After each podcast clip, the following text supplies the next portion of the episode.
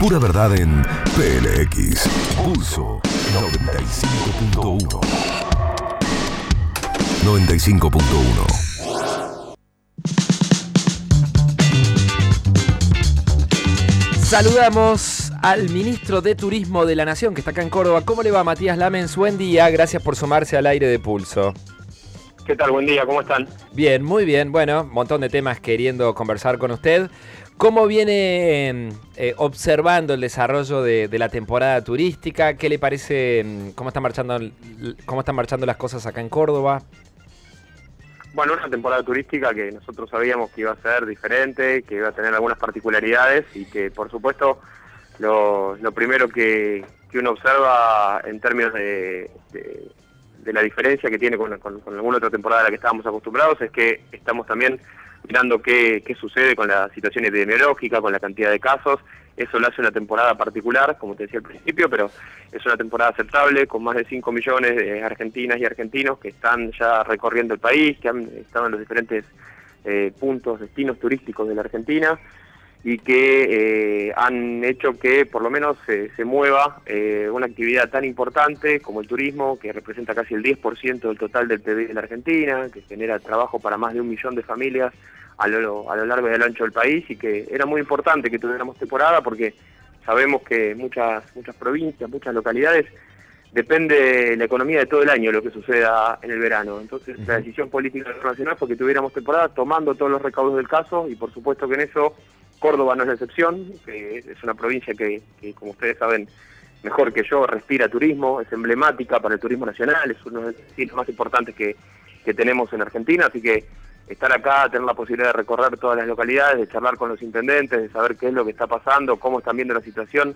no solamente el sector público, sino también, como lo hice ayer, con el sector privado, con los diferentes prestadores turísticos, es una, una gran oportunidad y reforzar mucho el mensaje de, de cuidado, ¿no? De que nos ayuden a que la gente se, se siga cuidando, que es importante que, que sigan teniendo cumpliendo con las reglas eh, esenciales que nos dicta esta pandemia, con el uso del tapabocas, distanciamiento social, alcohol en gel, bueno, las que ya conocemos de memoria, pero, pero creo que es importante reforzar. Eh, Lamens, el otro día hubo muchos titulares basándose en unas declaraciones suyas eh, que planteaba que eh, el gobierno busca que la temporada se extienda hasta fines de marzo.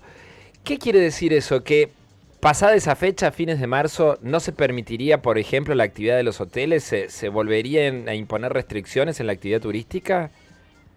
No, no, no, para nada. No, nosotros no estamos pensando en tener eh, más restricciones en la actividad turística. Eh, de hecho, muchas de las medidas que estamos tomando son efectivamente para que la temporada pueda continuar, porque entendemos, como te decía en la primera respuesta, la, la, la importancia y el impacto económico que tiene el turismo eh, en, a lo largo y a ancho de todo el país. Justamente mucha de la de, de esta mucho de este de, esta recorrida que estoy haciendo por todo el país, eh, ayer y hoy en Córdoba, pero lo hice la semana pasada en la costa atlántica, tiene que ver justamente con reforzar ese mensaje de, de, fortalecer, de, de, incrementar, de reforzar los cuidados para que no tengamos que un alza en los contagios que nos lleve a, a imponer más restricciones. Así que eh, nosotros no estamos pensando de ninguna manera en, eh, en, en, después de la temporada restringir la actividad turística, simplemente por una cuestión lógica. Eh, hay temporada alta y temporada baja, lo que estamos pensando es en extender, en ver si se puede extender la temporada porque eso también nos posibilitaría que, vaya más gente en, una época del año en la cual eh, habitualmente no, no, no, se viaja. Ministro, buen día. Mariano Bergero es mi nombre. ¿Cómo le va? Mucho gusto. Buen día, Mariano. ¿Cómo estás? Bien, bien, muy bien. Eh, quería preguntarte respecto de toda esta polémica que también se dio eh, vinculada al comportamiento de los jóvenes. Eh, quería saber un poco qué mirada tenías vos, porque bueno, eh, obviamente que, lo que se vio acá en algunas playas hace algunas semanas, lo que sucede en la costa atlántica, hubo declaraciones de, de, del presidente Alberto Fernández diciendo que los jóvenes de algún modo eran un problema, luego el gobernador Kisilov diciendo que los jóvenes en realidad no, no, no, eran solamente el problema, que estaban comportando bien. ¿Vos cómo, cómo, cómo analizás el fenómeno de los jóvenes y lo difícil que es eh, controlar y que todos actúen en el marco de las, de las reglas y las, y, la, y las normas que exigen hoy por hoy la que exige hoy por hoy la pandemia? Mira, yo creo que eh, evidentemente lo que sí sucede es que al, al tener conocimiento todo ya después de, casi 10 meses de pandemia, de que estamos eh, ante un virus que afecta menos a los jóvenes que a los adultos mayores, claramente hay un relajamiento en un determinado sector etario eh, que es el de los más jóvenes, y eso es, te diría eh, hasta, hasta lógico que suceda en ese sector etario y no en otro. Eh, dicho esto, yo creo que, también es importante reflexionar y, dar un mensaje por ahí diferente al de, este que venimos escuchando en los últimos en los últimos días. Yo ayer charlaba con algunos colegas de ustedes y les decía, la verdad es que si bien es cierto que vimos las fotos que nos preocupan, que nos ocupan, es uno de los motivos por los cuales estamos acá, también es verdad que la enorme mayoría de los jóvenes y de los mayores adultos han cumplido con los protocolos. Eh, hemos visto dos, tres, cinco fotos de, con, esas situaciones. La verdad es que la enorme mayoría de los argentinos y argentinas están cumpliendo con los protocolos, se están cuidando, están entendiendo la importancia que tiene que, reforcemos los cuidados, que tengamos temporada de verano hasta el final. La verdad que yo creo que, que justamente lo que tenemos que trabajar es en estas excepciones que se dieron en Córdoba, en la costa atlántica, eh, no en muchas más localidades del país. Entonces, eh, creo que la, primera reflexión que hay que hacer es que la enorme, enorme, enorme mayoría de los argentinos está cumpliendo con los protocolos. Hay casos puntuales de situaciones que no nos gustan, que nos preocupan, por supuesto. Por eso venimos acá, por eso estuvimos la semana pasada en la costa atlántica, porque el Estado Nacional, más allá de apelar a la responsabilidad individual, tiene que tomar medidas sobre esa situación. El Estado Nacional tiene que pedir el acompañamiento, como lo estamos haciendo, del Estado provincial, de los estados municipales, para reforzar los controles. Ministro, ¿Córdoba recuperará la centralidad que tenía en el mercado aerocomercial y que se había desarrollado mucho en los años previos, la, centralidad que tenía hasta marzo pasado? Por ejemplo, con, muchos, con muchas conexiones internacionales. ¿Volveremos, recuperaremos ese estatus?